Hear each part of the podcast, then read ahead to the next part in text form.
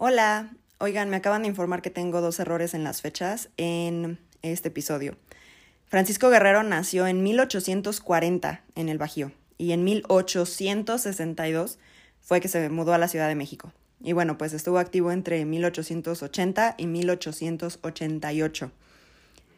Siempre las fechas me han dado problemas, decir los números correctamente me ha dado problemas. Una disculpa, en esta ocasión no me di cuenta, pero bueno, acá está la corrección. Disfruten el episodio.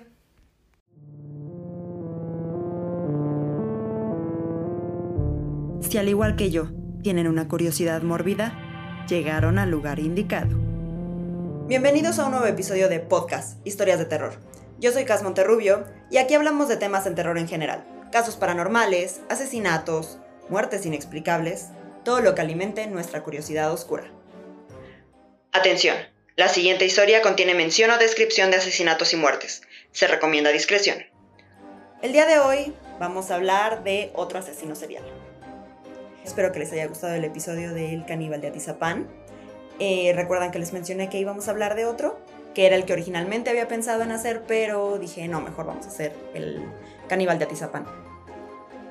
Pues el día de hoy vamos a hablar del que originalmente quería hacer. Esta es la historia del chalequero.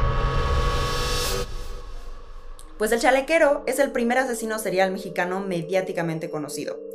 No significa que sea el primero, pero es el primero del que se tiene registro y el primero eh, que fue conocido por todos los medios y su historia fue cubierta por todos los medios. Fue también el primero al que le hicieron un perfil psicológico. Su nombre real es Francisco Guerrero Pérez. Usaba también un alias llamado Antonio Prida.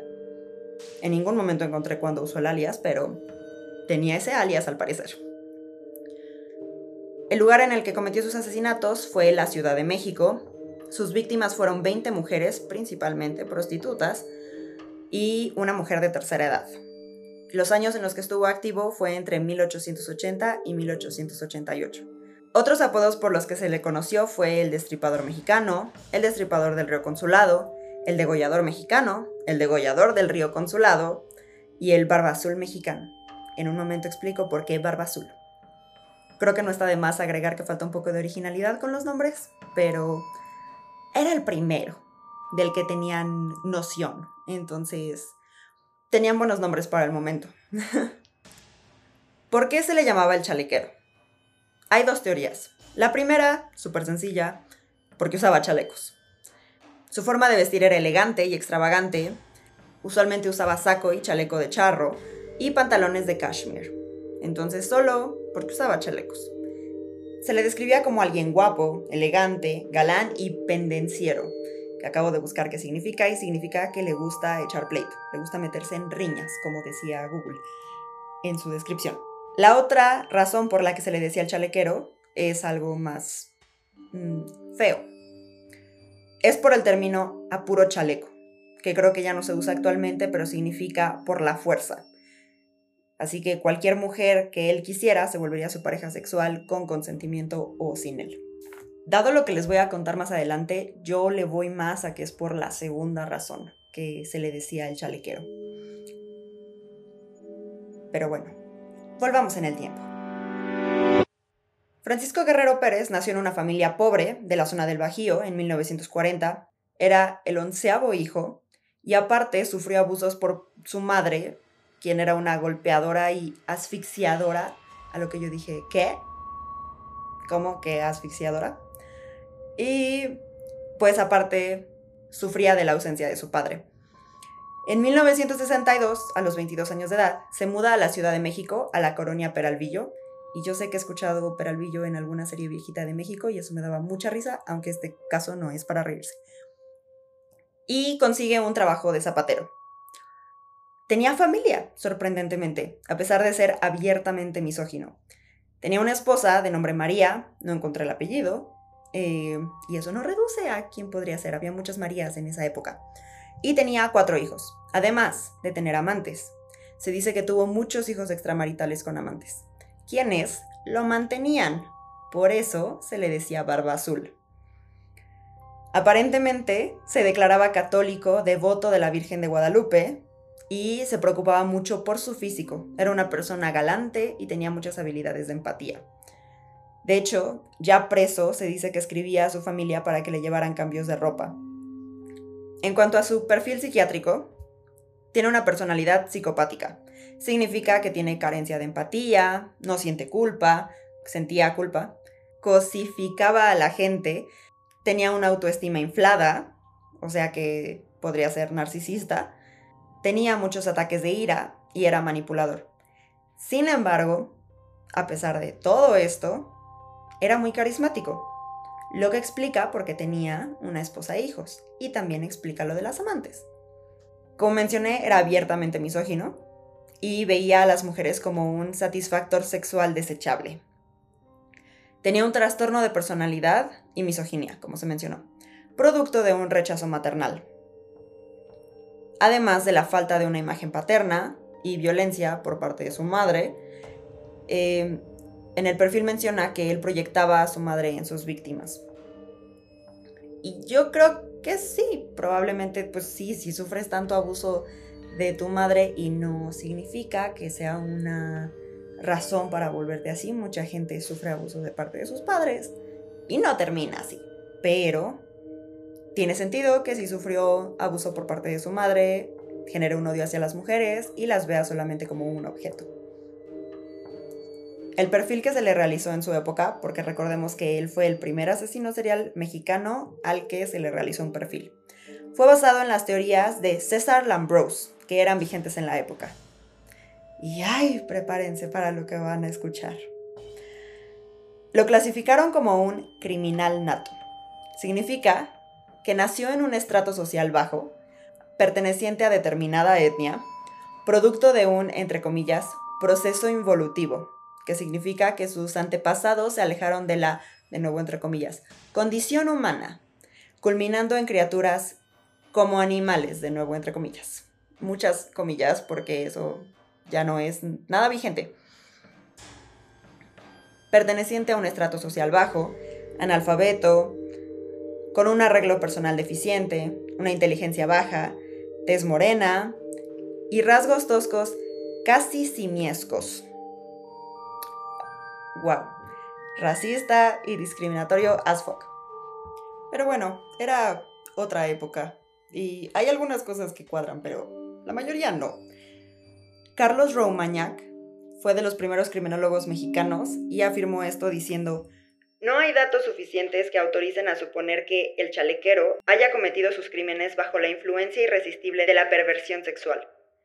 No los ha cometido bajo la influencia de la obsesión morbosa los ha consumado por impulsiones violentas y conscientes. Es por tanto un degenerado inmoral violento. Esto lo dijo en 1906. Y pues, como mencioné, algunas cosas cuadran, algunas cosas sí están... algunas cosas sí son ciertas, como por ejemplo lo de nacido en un estrato social bajo, la desmorena. Pero esos son los únicos dos. Todo lo demás es extremadamente racista y no es acertado, ya que Francisco Guerrero vestía bien, era caballeroso, no tenía baja inteligencia y obviamente significa que no era analfabeto y no tenía rasgos toscos, casi simiescos, como el perfil muy generalmente lo dice. Ahora veamos su modus operandi. Abordaba a la víctima argumentando querer usar sus servicios. Lo hacía. Y luego las amagaba y ultrajaba, violaba y mutilaba. Las estrangulaba o las degollaba y en algunos casos llegó a decapitarlas. Se me ocurre que tal vez fue para evitar reconocimiento de las víctimas, pudiera ser. Usaba un cuchillo para curtir piel de zapatero. Y tiraba los cuerpos en el río Consulado. De ahí el nombre de destripador del río Consulado, degollador del río Consulado. Las violaba principalmente para demostrar poder y superioridad, porque recordemos, las veía como un objeto de placer sexual solamente. Y ni siquiera era por ser prostitutas que las atacaba, era porque eran un sector vulnerable. De hecho, hay en Morbid, que escucho muchísimo, podcast favorito, si pueden, escúchenlo. Una de ellas menciona que las víctimas que se les tiende a decir como víctimas olvidadas eh, son prostitutas, eh, trabajadoras sexuales, porque las autoridades no les prestan atención y tienden a no tener conexiones. No hay gente que las extrañe, que se dé cuenta de que faltan. Y por eso es que eh, las prostitutas tienden a ser las víctimas de tantos asesinos seriales. Es más fácil salirse con la suya de esa manera que atacando a alguien que sea cercano a su familia o que tenga una pareja, bla, bla, bla. En el caso de las primeras víctimas, eh, cuadra que por ser prostitutas eran de un sector vulnerable. En el caso de la última, no era una trabajadora sexual, pero era de la tercera edad, que también es un sector vulnerable. Otros reportes también aseguran que la razón por la que las mataba era porque su trabajo era inmoral y cometían un pecado. Él creía que le debían fidelidad al esposo y al ser prostitutas no eran fieles a nadie. Y por eso, según él, era justificable matarlas. Una vecina de la colonia Peralvillo, Lorenza Urrutia, fue testigo en el juicio por la muerte de la penúltima víctima. Ella conoció a Guerrero cerca de las vías férreas de la colonia él se acercó a pedirle un cigarro y cuando ella lo hizo, le sacó un cuchillo y la amagó. Le pidió que lo acompañara a charlar y ella se salvó nada más diciéndole que la dejara ir a recoger un dinero. Y ahí se me hizo un poquito raro, pero, o sea, como por qué la dejaría ir, pero al parecer pasó una segunda vez. Dos meses después se lo volvió a encontrar la llevó a una cueva alejada, ahí sí la violó, la torturó durante dos días, pero de nuevo, Lorenza se salvó porque Guerrero salió a comprar pulque. Y un dato nada curioso, bueno sí curioso, pero nada divertido, es que toda la comunidad sabía lo que hacía, pero no hablaban por medio de la represalia.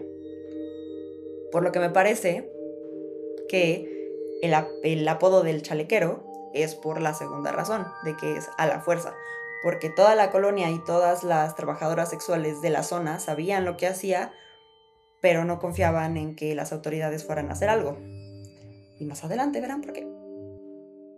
Veamos la lista de sus víctimas, solo que quisiera mencionar que esta no es la lista completa, porque muchas no fueron identificadas, así que estas fueron quienes fueron parcialmente identificadas. Candelaria Mendoza, Francisca Rivero o Rivera, la chichara. La, chichara, ¿eh? La chichara. María de Jesús González, Margarita la burra panda, María Guadalupe Villagrán, Josefina Rodríguez, María Muñoz, Murcia Gallardo y Antonia, que fue la anciana. Nada más se conoce su nombre.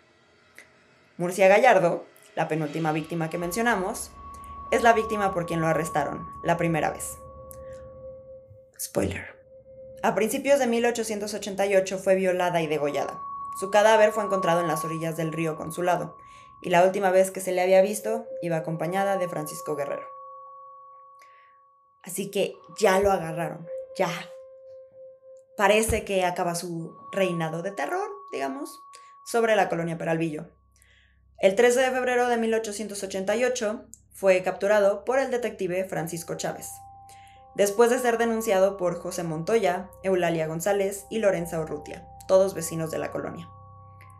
Y ya estando arrestado, surgió una nueva denuncia de parte de una señora llamada Emilia, que lo acusó de violación e intento de homicidio.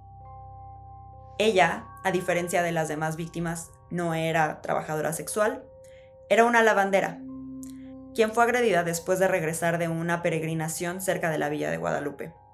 Según cuenta Emilia, Francisco la dio por muerta y la dejó a orillas del río. Pero se salvó. El problema aquí es que no se le pudo comprobar nada sobre la agresión a Emilia y solo fue condenado por la muerte de Murcia. Y lo siguiente es una buena noticia y una mala noticia. La buena noticia es que fue sentenciado a pena de muerte, porque en ese momento sí existía la pena de muerte. Mala noticia. Porfirio Díaz se metió. Gracias, señor presidente. Porfirio Díaz revocó la sentencia y solo le dio 20 años en la prisión de San Juan de Ulúa. Mm. Ah, misoginia y... Ah. No, ni siquiera sé qué decir. Solamente, ¿para qué se mete, señor presidente? Siga haciendo sus edificios europeos en el centro y deje de meterse en estas cosas. Y además de todo eso, además de que primero lo sentencian a pena de muerte y luego nada más a 20 años, en 1904, que son 16 años después, que son 16 años después, creo, de su sentencia, por error le recibe el indulto y es liberado. No pasa mucho tiempo antes de que, como buen asesino serial, vuelva a atacar. Cuatro años después, el 13 de junio de 1908, de nuevo es aprendido por cometer el último asesinato en el que cometió un millón de errores. Y qué bueno que lo hizo. Supongo que tal vez fue tan descuidado porque ese hiatus, o sea, ya, ya era demasiado y cometió, o sea, como eso de que cometen errores porque no se pueden controlar, porque ya la necesidad, digamos, es demasiada. Puede que hubiera sido eso y qué bueno que fue así. El día que decidió asesinar a la señora Antonia, su última víctima, un niño llamado José Inés Rodríguez, que era un pastor, estaba arreando a su ganado cerca del río Consulado, cuando, de repente, escuchó los gritos de una mujer. Se acercó a donde estaban los gritos y se ocultó entre los matorrales y dice que vio a Guerrero violar y degollar a una mujer de tercera edad. Esta mujer es Antonia. Él no fue el único testigo. Además de lo que él vio, dos hermanas de apellido Solorio también vieron a Guerrero limpiarse sangre de los brazos, de la cara y del tórax en el río a pocos metros de donde se descubrió el crimen.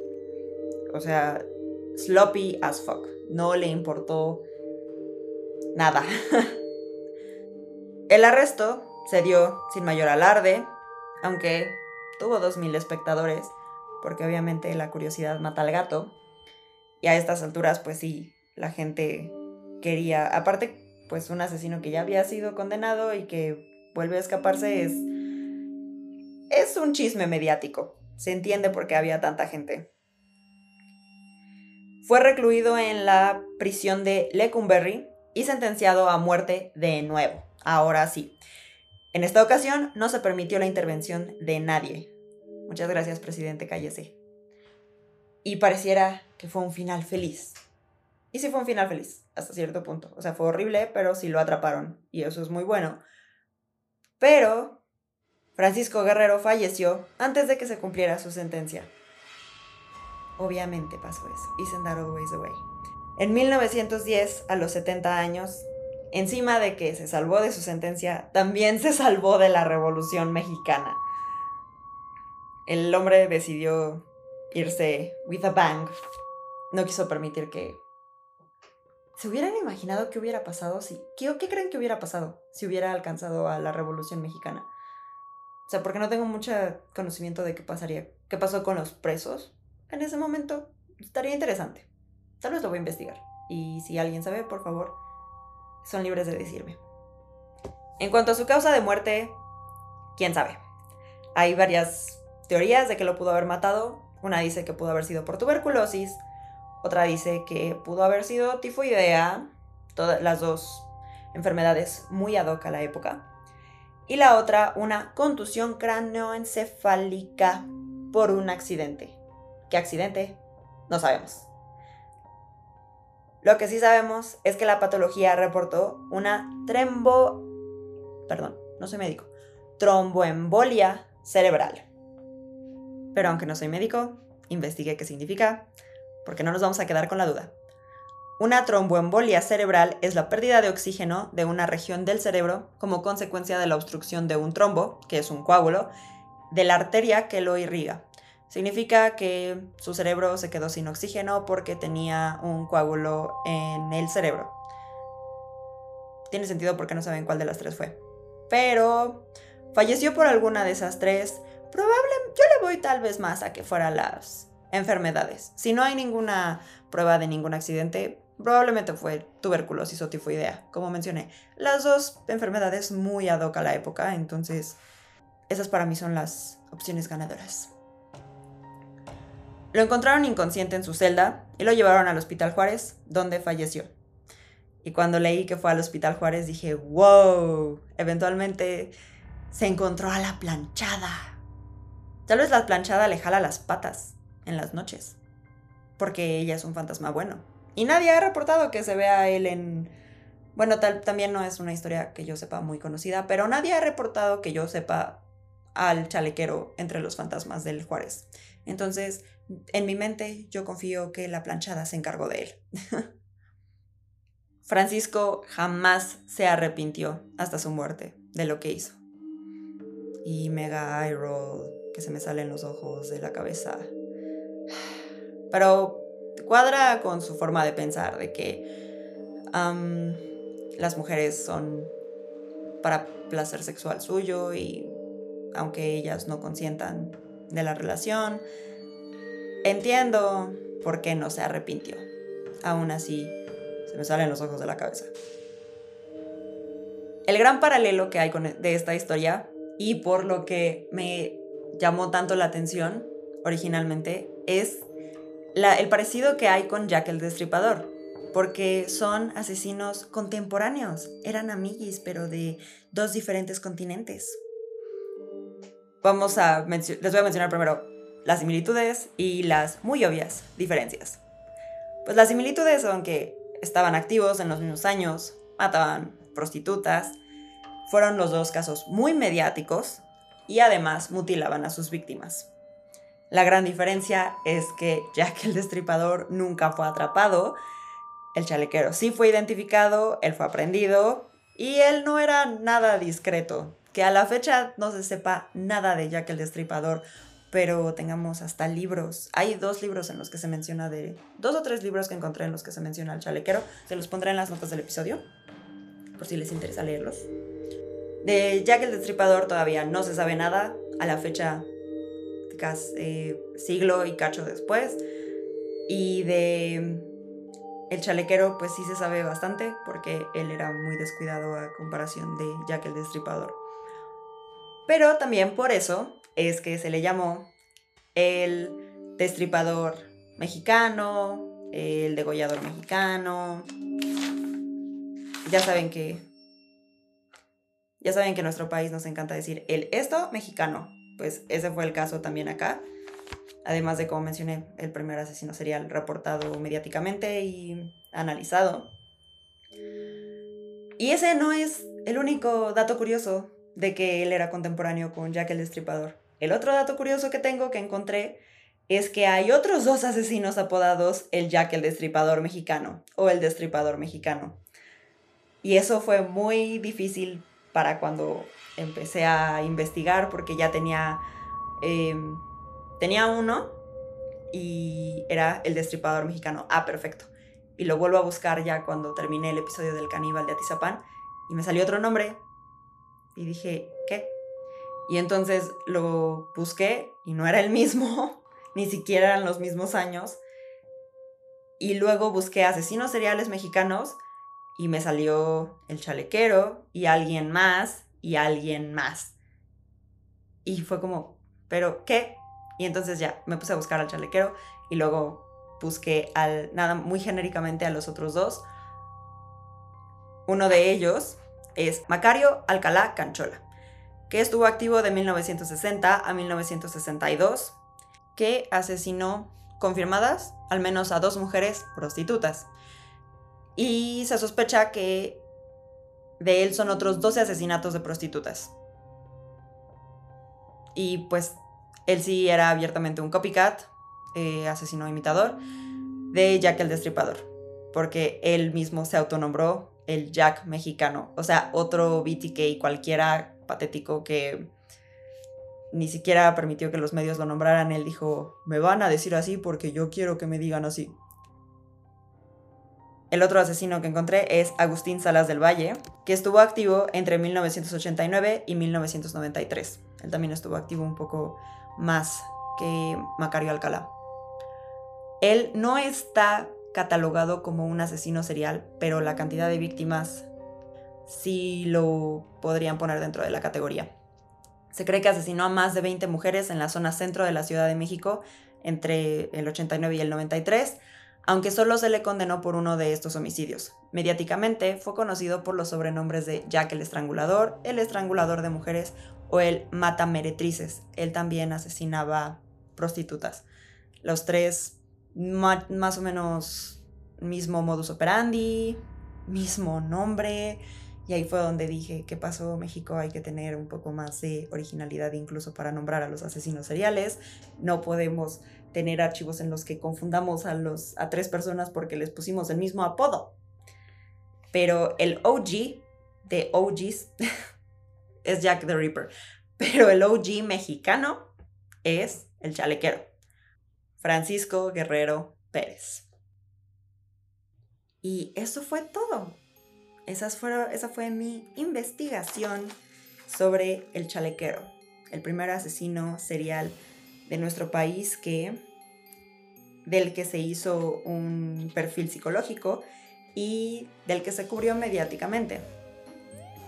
Estuvo también muy interesante. Esta es otra historia en la que creí que iba a encontrar poquito, por eso les había mencionado como, ah, lo voy a dejar para la siguiente vez. Pero encontré más de lo que esperaba.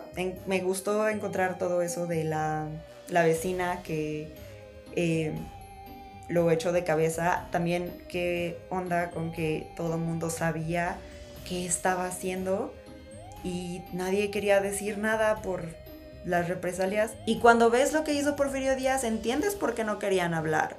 Yo tampoco querría hablar si hasta el señor presidente me va a decir, no, no es cierto, eso no lo hizo. Eh, o sí, sí lo hizo, pero no es tan malo. Nada más démosle 20 años, no se merece la pena de muerte. Ah. Y sí, fue, fue también muy interesante volver en el tiempo hasta 1888. Es, está, es muy divertido hacer este podcast. Investigo muchísimo, soy muy curiosa y me entero de muchas cosas que no sabía. En este caso, a él ni lo conocía, o sea, solo busqué asesinos seriales mexicanos. Vamos a ver a quién voy a cubrir. Y fue cuando lo encontré a él. También qué onda con lo del el perfil de la época de César Lambrose. es, es esas cosas que también dices, no me sorprende. Decepcionada, pero no sorprendida. Es así.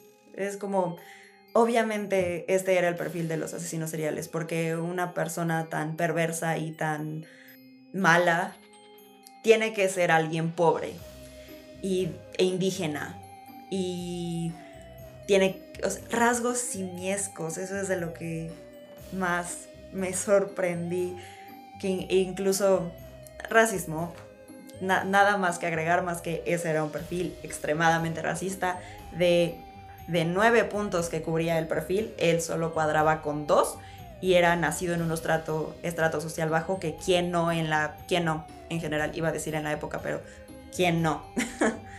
y la tez morena, porque quién no en México. I mean, fuera de eso, todos los demás puntos ni al caso, todo el perfil súper racista. Pero el perfil actual, de que es un psicópata, probablemente narcisista, eh, carismático, eh, manipulador, muy acertado. Me hubiera gustado también saber que, el punto de vista de, María, de su esposa y de sus hijos. ¿Cómo será ser descendiente del chalequero? Supongo que no es muy agradable y nadie lo menciona en su familia. Y pues sí, esta ha sido mi versión de El asesino serial, el chalequero. Espero que lo hayan disfrutado. Muchas gracias por acompañarme el día de hoy en podcast Historias de Terror. Si tienen alguna historia que quieran contar o sugerencia de tema a cubrir, mándenla a podcast historias de terror gmail.com. Así, todo junto. P-O-D-C-A-S-S historias de terror gmail.com.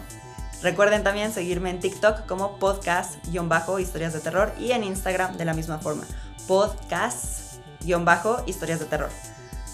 Ahí pueden encontrar algunas historias cortas durante el día de estreno. Muchas gracias, espero que les gustara. Nos vemos en dos semanas. Podcast, Historias de Terror. Escrito por mí, Cassandra Monterrubio. Producido por Cassandra Monterrubio y Brian Basurto. Editado por Cassandra Monterrubio. Bye.